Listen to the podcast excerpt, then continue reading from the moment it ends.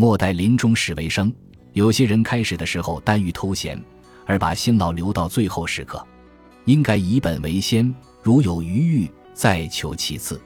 也有人未曾开战就幻想已经得胜，还有人治学始于细枝末节，而将功利之学留到生命将尽之际。更有人尚未开始致富，就已经心衰力竭。无论是求知还是谋生，关键在于路数要对。